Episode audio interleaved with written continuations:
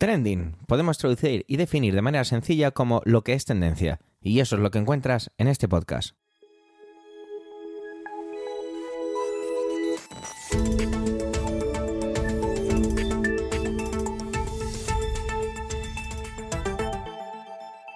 Este es el capítulo 273-273 del 9 del mes de noviembre de 2023 y cuenta con las intervenciones de Pedro Sánchez, Manuel Castaño, Antonio Rentero, Eduardo Norman y un servidor Javier Soler que aún no sabe en el momento de grabar esta entradilla si intervendrá o no. Ah, ya veremos. Lo que sí hago es de presentador y de editor. Trending es tu podcast de noticias semanal. Adelante. Una semana convulsa, con un montón de trendings, de verdad. Se nos están acumulando el trabajo realmente. Es, y sobre todo todo lo que tiene que ver con lo que solemos traer aquí, en su gran mayoría, o en, digamos que en una gran proporción que tiene que ver con la política, el mundo político, las cosas que ocurren en el planeta. Y es que Pedro me ha traído un trending de estos que digo, anda, mira, pues salimos de unos sitios, pero la verdad es que lo que trae es realmente desalentador, tiene que ver con España. Y es que ha habido un estudio y parece ser que España está tomando un papel cada vez más predominante en todo lo que tiene que ver con el tráfico de drogas. Desde ser un punto de entrada hasta que se convierta en una especie de enclave donde utilizaba la palabra Pedro de sucursal, donde las mafias establecen aquí pues bases muy importantes. Eh, Pedro decía también en la descripción que me mandaba que esto no dejaba muy buen lugar a los servicios de inteligencia a los cuerpos de seguridad del Estado. La verdad es que no tengo más que coincidir con él. Pero bueno, os dejo con su voz y con su intervención que seguro que es mucho más completa de lo que pueda parecer a priori. Adelante, Pedro.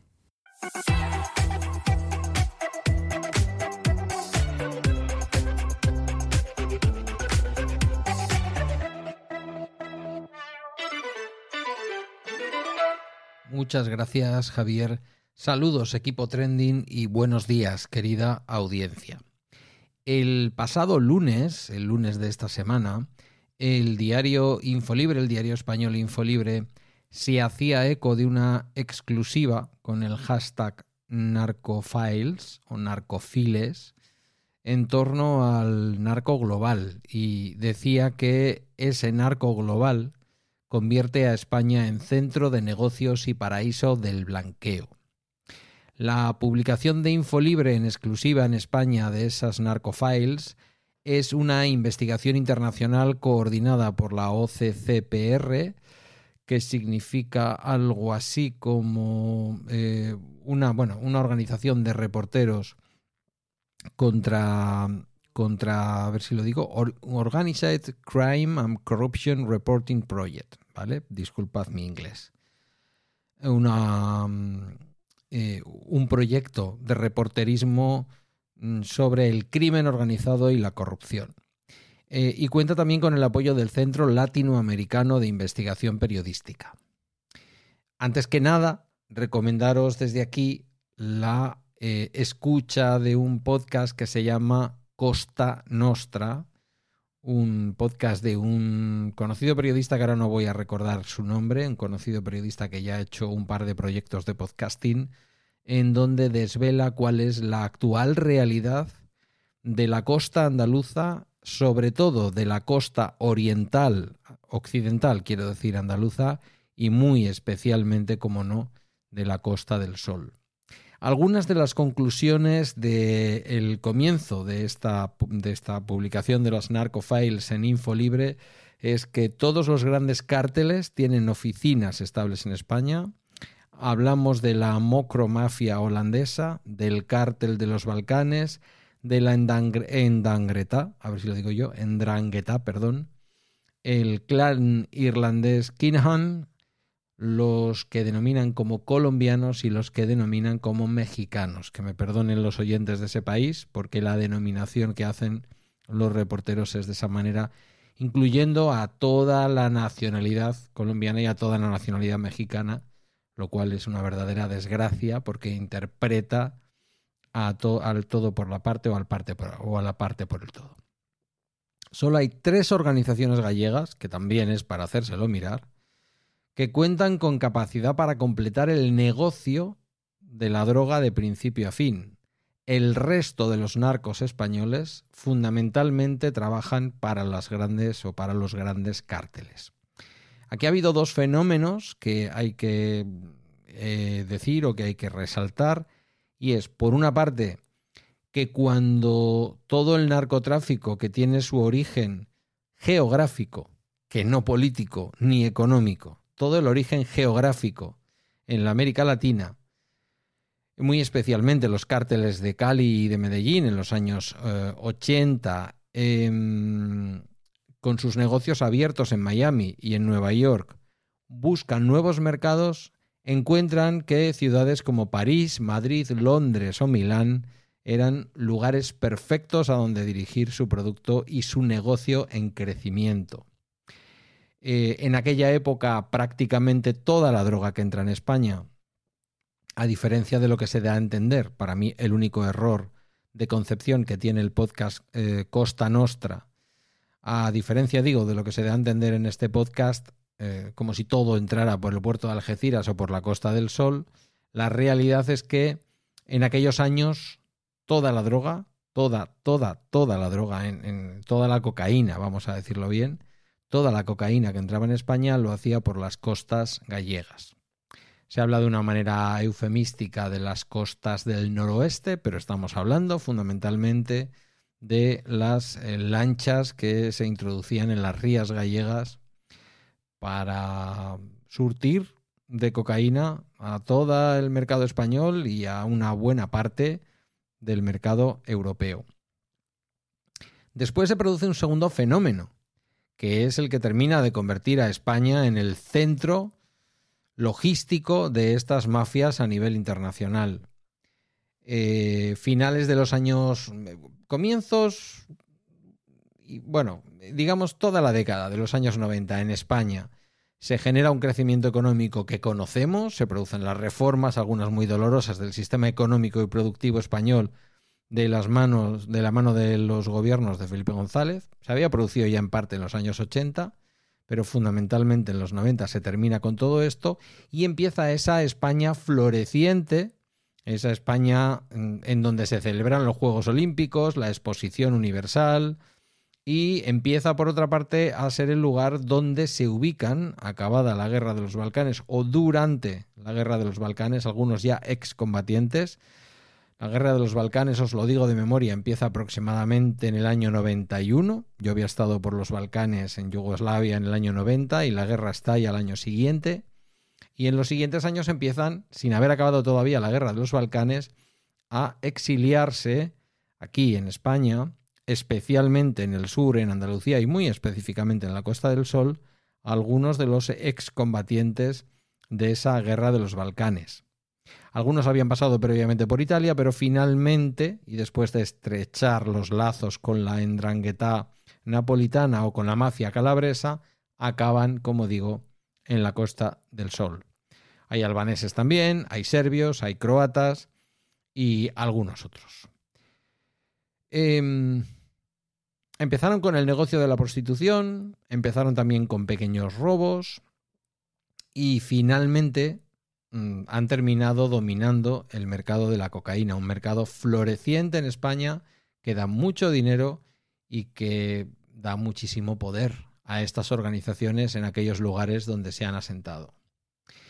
Eh, al cambiar al siglo XXI, eh, fin, que os voy a contar, que os voy a contar el, el boom inmobiliario, todo lo que ocurre en las costas españolas, el turismo en España pues pasamos a ser los segundos, creo recordar, a nivel mundial como país receptor de turistas, con lo que esto supone, la gente viene a pasarlo bien y relaciona ese tiempo de ocio con el consumo de sustancias y empiezan también a ubicarse personas que venían del ejercicio criminal desde otros países.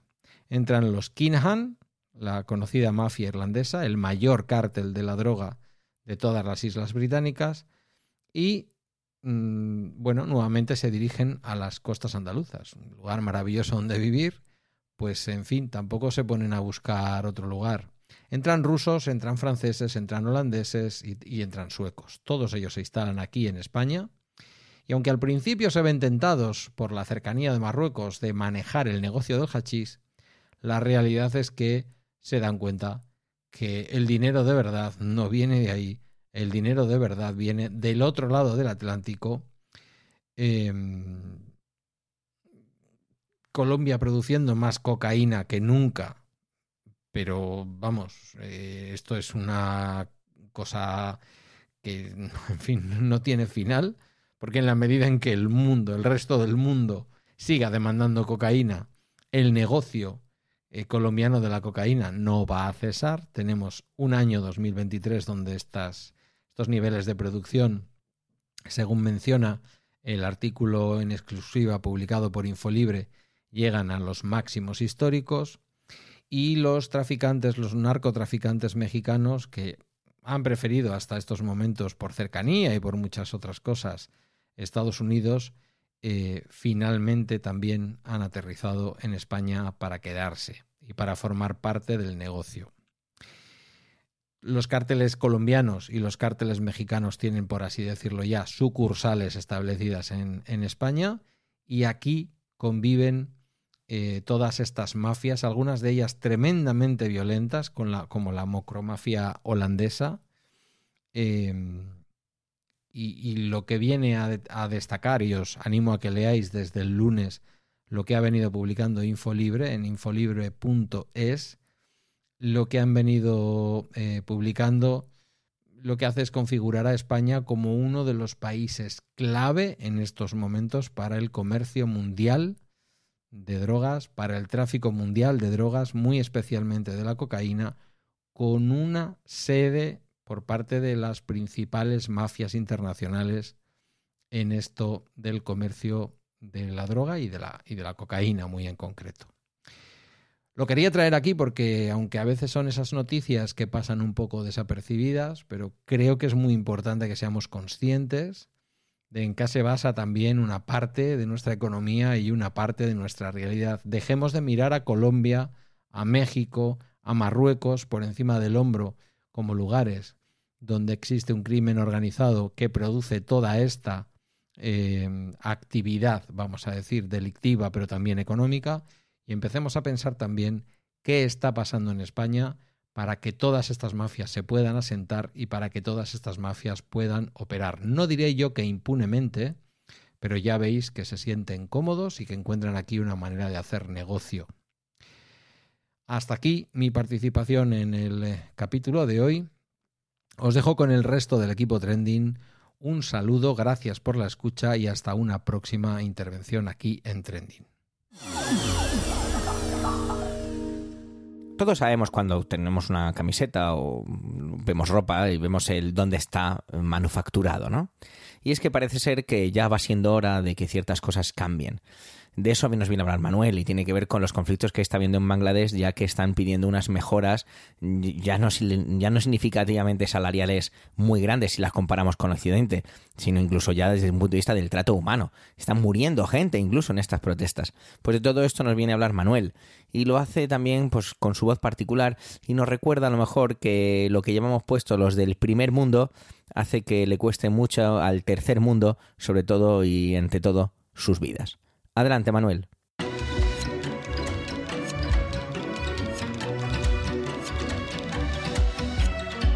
Hola oyentes, hola equipo trending.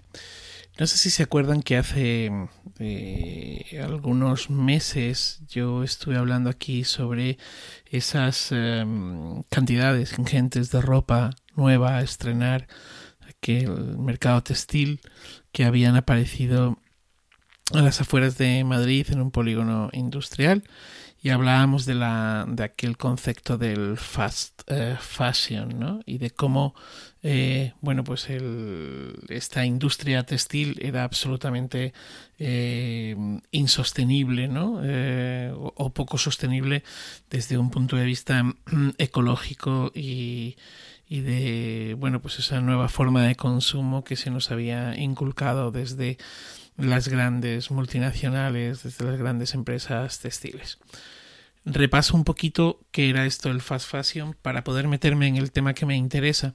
El fast fashion es el proceso este de diseño, producción, eh, comercialización eh, de, de, grandes volúmenes de prendas eh, y bueno, pues que se, se, se, utilizan o suelen hacerse en muchos casos con eh, materiales de baja mm, calidad y bueno, pues para, para con, el objetivo de reducir el mayor número de costes posibles y poder vender a un precio pues eh, lo más competitivo posible.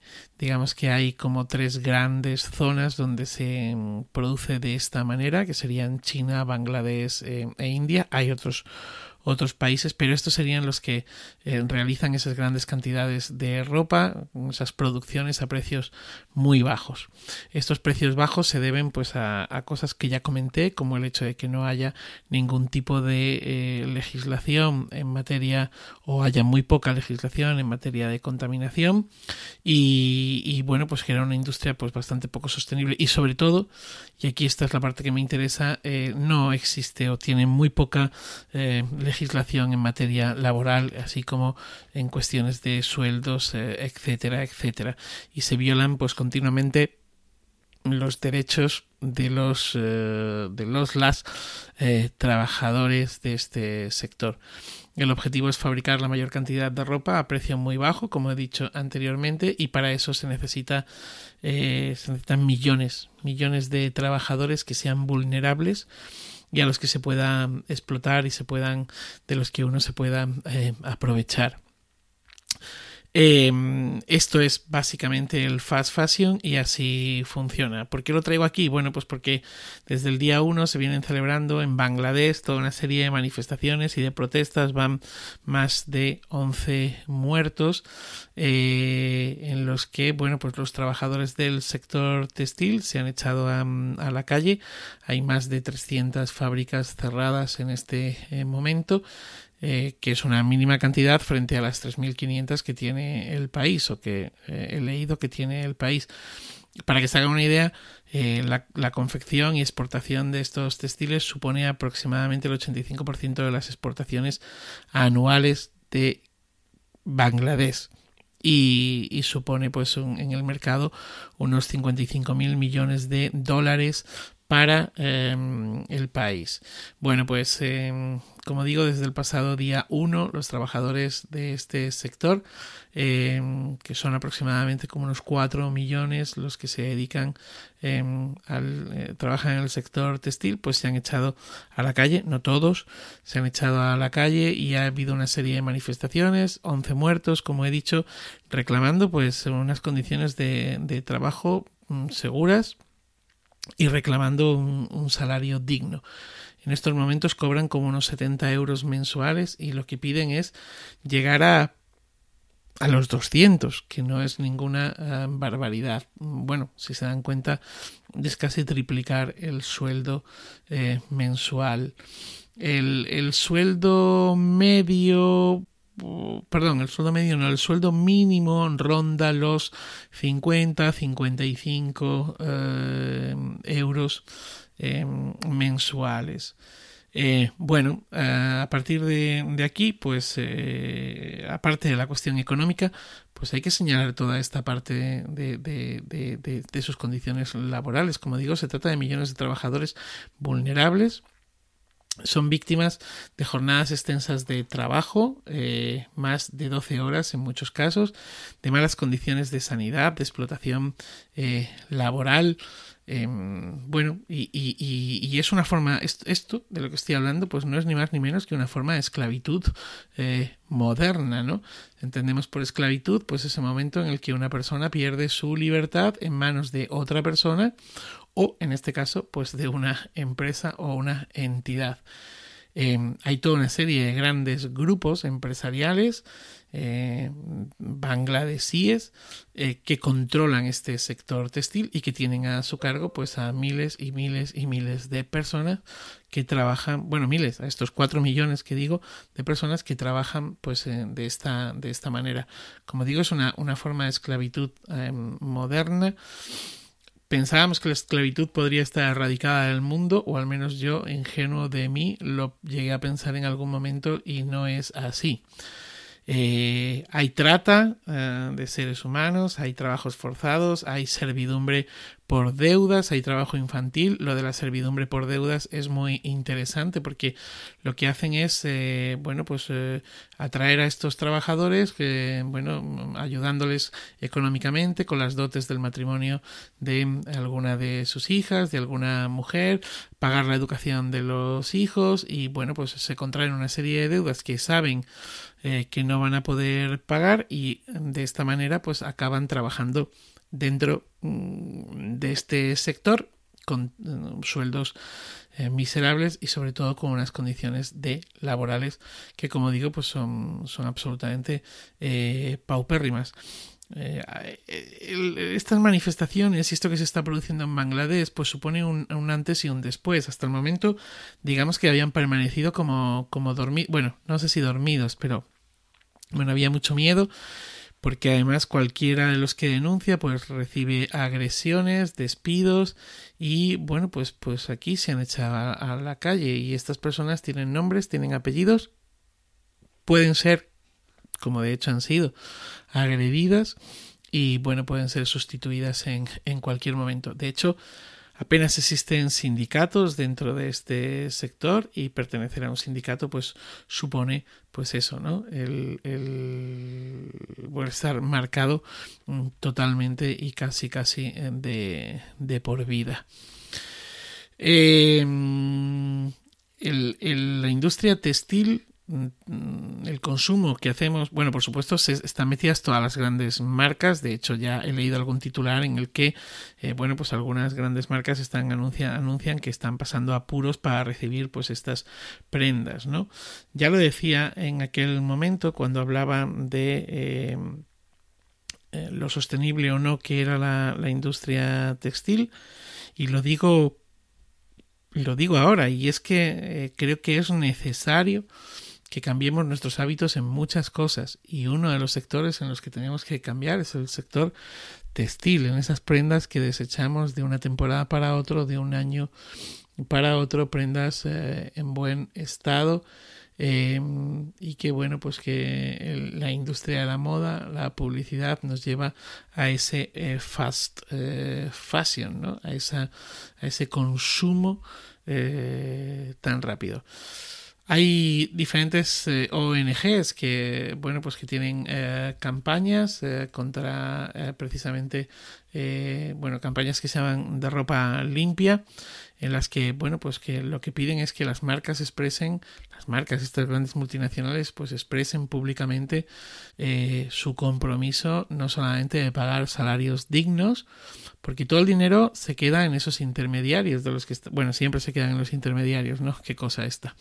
Se quedan los intermediarios estos de los que estaban hablando anteriormente estos grandes grupos pero no solamente o sea que sea una ropa limpia no solamente porque hay un salario digno sino que sea una ropa limpia porque los derechos de las personas están siendo respetados eh, nada más nada más y, y nada menos eh, feliz día y feliz vida. Lo hablaba con un amigo el otro día y es que inevitablemente ha pasado ya mucho tiempo. En 2008 se estrenó la película de Iron Man, de la que me enamoré. Y bueno, pues me he ido desenganchando. En parte me he ido desenganchando del universo de los superhéroes eh, de Marvel en el cine. DC también es otra historia, pero bueno, esta semana vuelve a haber un estreno grande, por así decirlo, y tiene que ver con The Marvels. Y de Antonio, pues evidentemente nos tiene que hablar de todo esto. Y sobre todo lo hace porque nos va a poner un poquito en contexto y nos va a contar un poquito eh, cómo va el universo, eh, qué podemos esperar, qué es lo que se viene, ¿no? Un poquito de orden para entender todo este conglomerado tan grande que quizá ha hecho ya que el tiempo y otras decisiones no sea un poquito ya más, pues no sé, pesado, ¿no? Por decirlo suavemente. Adelante, Antonio. Saludos, soy Antonio Rentero y esta semana en Trending quiero hablaros del universo cinematográfico Marvel. Y es que esta semana se estrena una nueva entrega de esta saga ya de incontables películas. Hay que pararse a ir contando cuántas han estrenado, cuántas hemos visto, las que nos quedan por ver, las que nos hemos saltado, las series de televisión, en fin. Esta semana tenemos The Marvels. Una película que reúne a tres superheroínas, de las que dos de ellas hemos tenido conocimiento a través del cine y una de ellas ha tenido su propia serie de televisión. desde la Capitana Marvel hasta Mónica Rambeau, que son las que conocimos a través del cine, la película Capitana Marvel, y la, una de, de las integrantes más jóvenes del universo cinematográfico Marvel, que ha tenido su propia serie donde la hemos conocido y se ha ido desarrollando, que es Miss Marvel. En esta ocasión se van a encontrar, van a combinar sus poderes, vamos a ver cómo lo que hasta ahora conocíamos del universo cinematográfico Marvel va mucho más allá del planeta Tierra.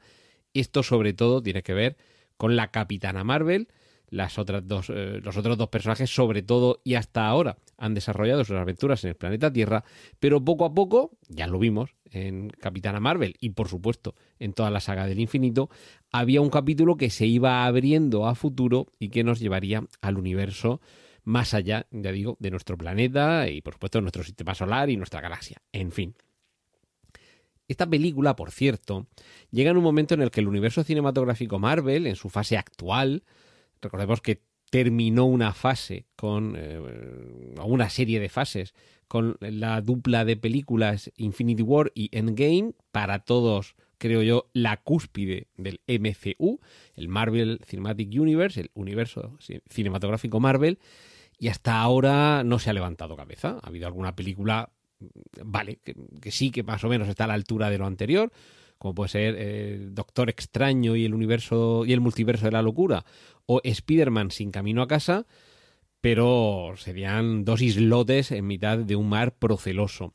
Y esta película, aunque en estos últimos días quienes han podido ver el preestreno en Estados Unidos lanzan críticas positivas hacia ella, también apuntan diversos problemas de guion y que en cualquier caso es una película de superhéroes estimable, disfrutable, pero muy lejos de esos grandes títulos que tan buen sabor de boca nos han dejado.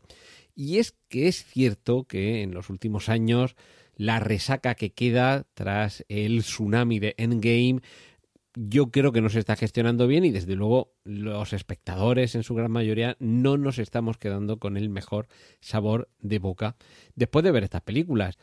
Mi, mi primo Germán tiene tres preciosos hijos, pequeños, entre unos 10, 12 años, a los que ha ido educando muy bien y, y, además de ponerles películas para que vayan pasándoselo bien y se vayan educando, también les lleva a ver las películas del universo cinematográfico Marvel. Y según me cuenta, invariablemente cada vez que salen de ver alguna de las últimas películas, el comentario es el mismo. ¿Qué os ha parecido? Es que no es Endgame. El listón ha quedado demasiado alto.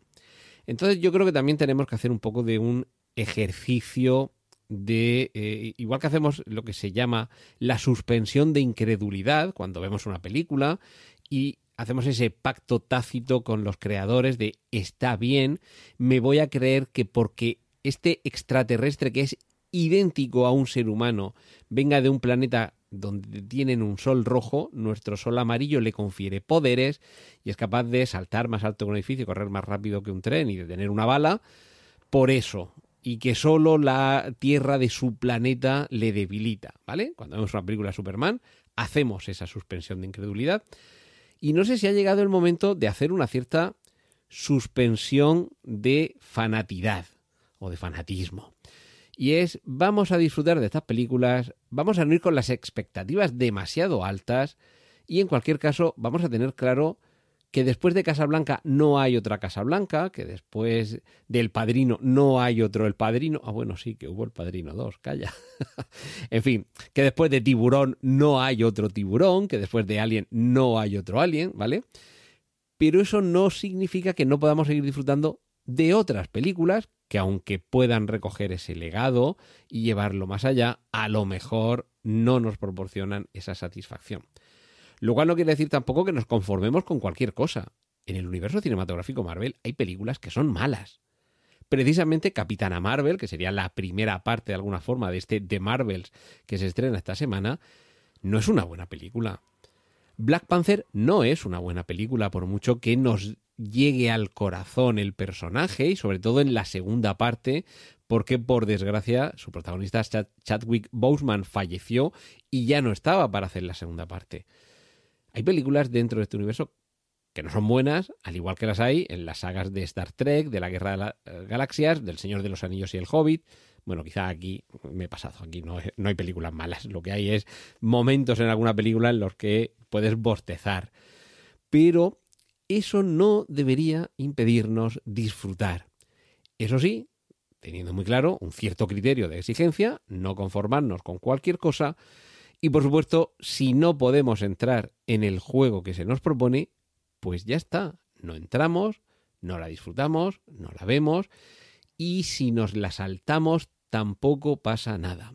Yo, en cualquier caso, sigo teniendo muchas ganas de que este universo se espabile, de que lleguen las Secret Wars, de que lleguen los Cuatro Fantásticos y de que lleguen los X-Men.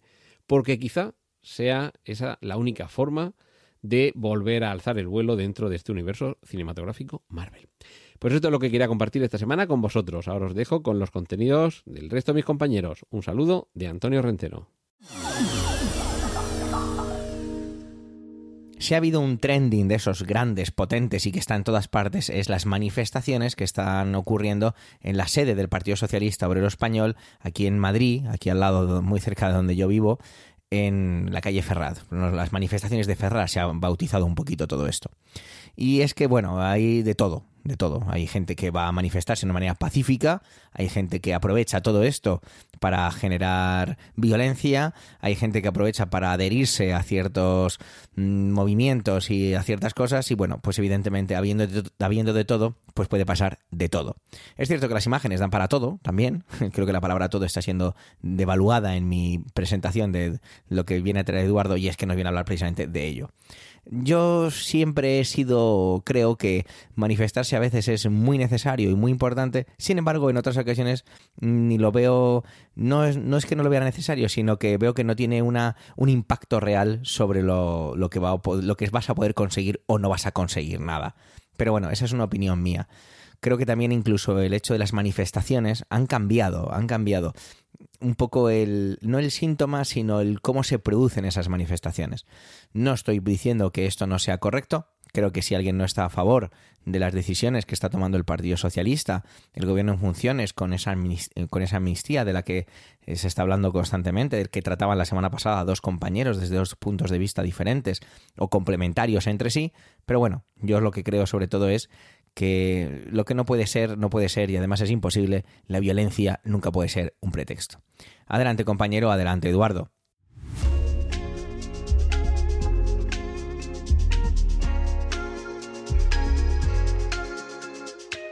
Durante la tarde-noche del martes 7 eh, de noviembre de este 2023, claro, eh, han tenido lugar en delante de la sede en Madrid del PSOE, en la calle Ferraz, eh, manifestaciones eh, con hechos violentos que en principio fueron convocadas eh, a través de redes sociales por mm, algunos voceros de, bueno, digamos, representantes mediáticos de la extrema derecha y después respaldada y, mm, y, también promocionada por Vox.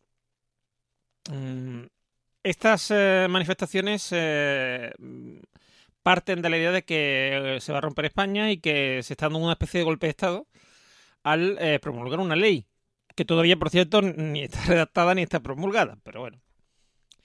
La cosa es que no, eh, una posible ley de amnistía no les gusta y consideran que es un, un quebranto a la Constitución y al. Vamos, y, digamos que es una especie de golpe de Estado. Em, esto es, un, esto es algo que Hombre, no voy a decir que me, que me da miedo, no me da miedo porque considero que la derecha y la extrema derecha de hoy es muy distinta de la del 36 del siglo pasado. Em, porque están acostumbrados a vivir bien. Igual que dicen que los de izquierda estamos acostumbrados a vivir bien porque, y que por eso no tememos a los a los moros, que dirían ellos, ¿no? A los musulmanes. O no tememos, eh, vamos, en general a la inmigración, que va a acabar con nuestros valores. Ni tememos al comunismo, ¿no? Que nos acecha eh, no sé. no sé en forma de qué, pero nos acecha. Yo creo que mm, también a ellos les pasa, es decir, mm, estos mm, ultras no son los ultras de antaño.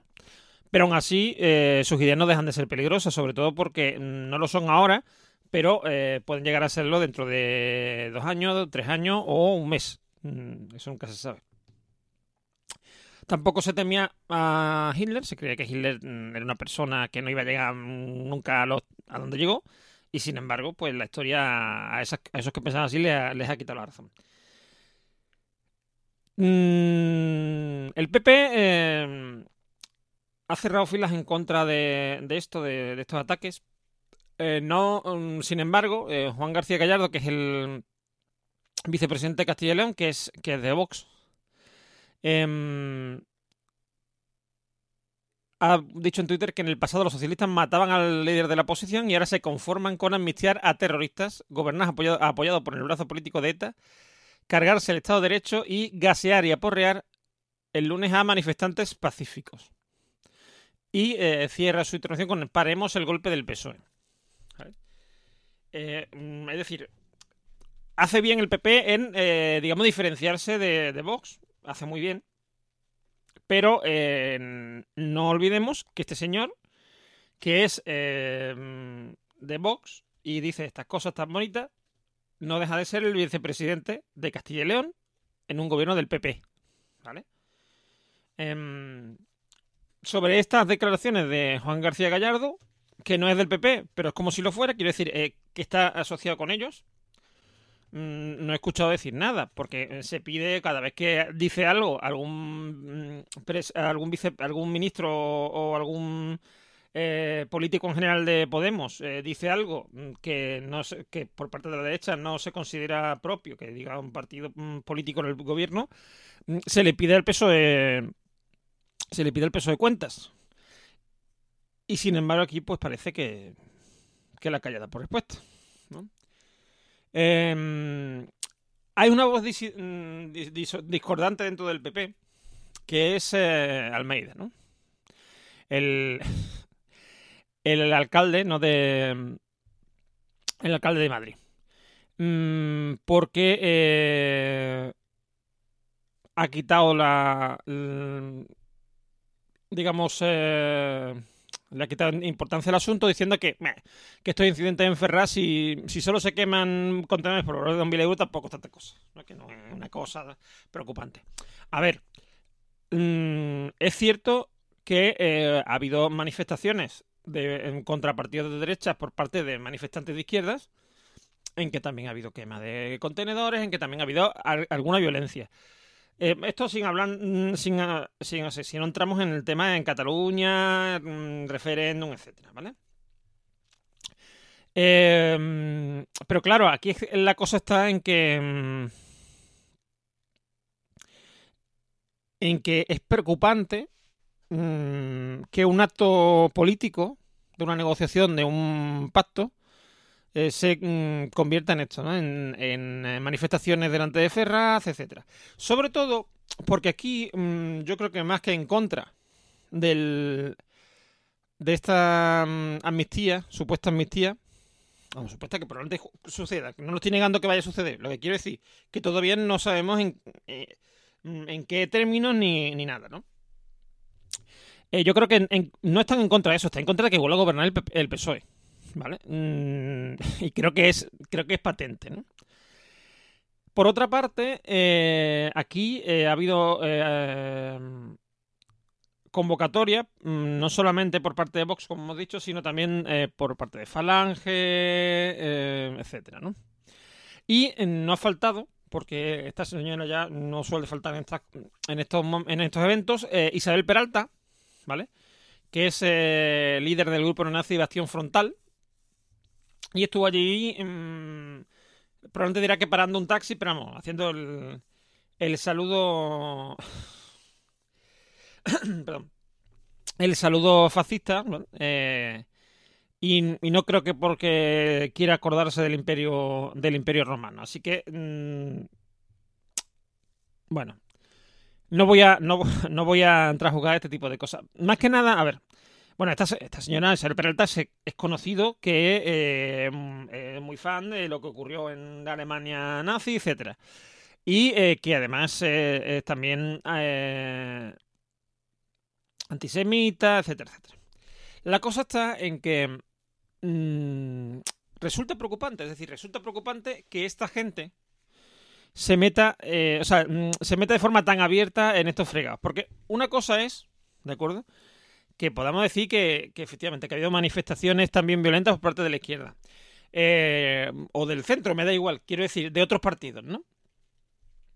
Eh, podemos decir todo eso, sí, pero aquí el peligro, entre comillas, está en que hay una serie de gente cuyas intenciones no son pacíficas, no son conciliadoras, no son reclamar eh, tal o cual cosa, sino es sencillamente mm, provocar una, mm, una rebelión de la gente en contra de algo que a ellos no les gusta y sobre todo mm, tienen intenciones realmente golpistas, quiero decir, de, de eh, en el sentido de que quieren em, impedir eh, que la ley y la, vamos, en, en general lo que es la, el, devenir democrático eh, funcione de forma correcta.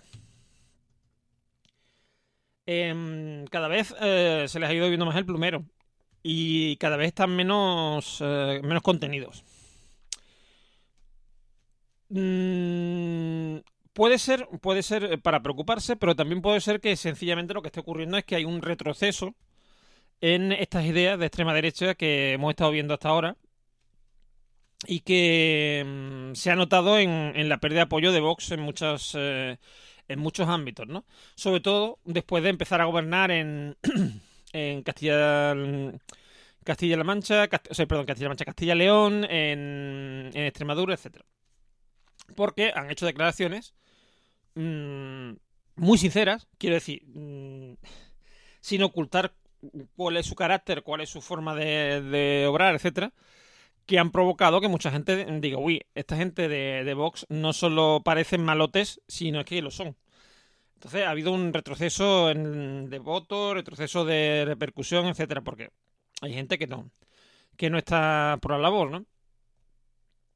Pero los eh, muy cafeteros eh, cada vez están más, eh, más. También puede que sea por esto, quiero decir. Como, como que parece que importan menos y por lo tanto mmm, eh, protestan más fuerte para que se les oiga y no se, le, se les ignore. Evidentemente, pero yo creo que es preocupante. La situación es preocupante, sobre todo porque nunca se sabe cuándo um, puede saltar la chispa que, que digamos, um, prenda fuego a todo, ¿no?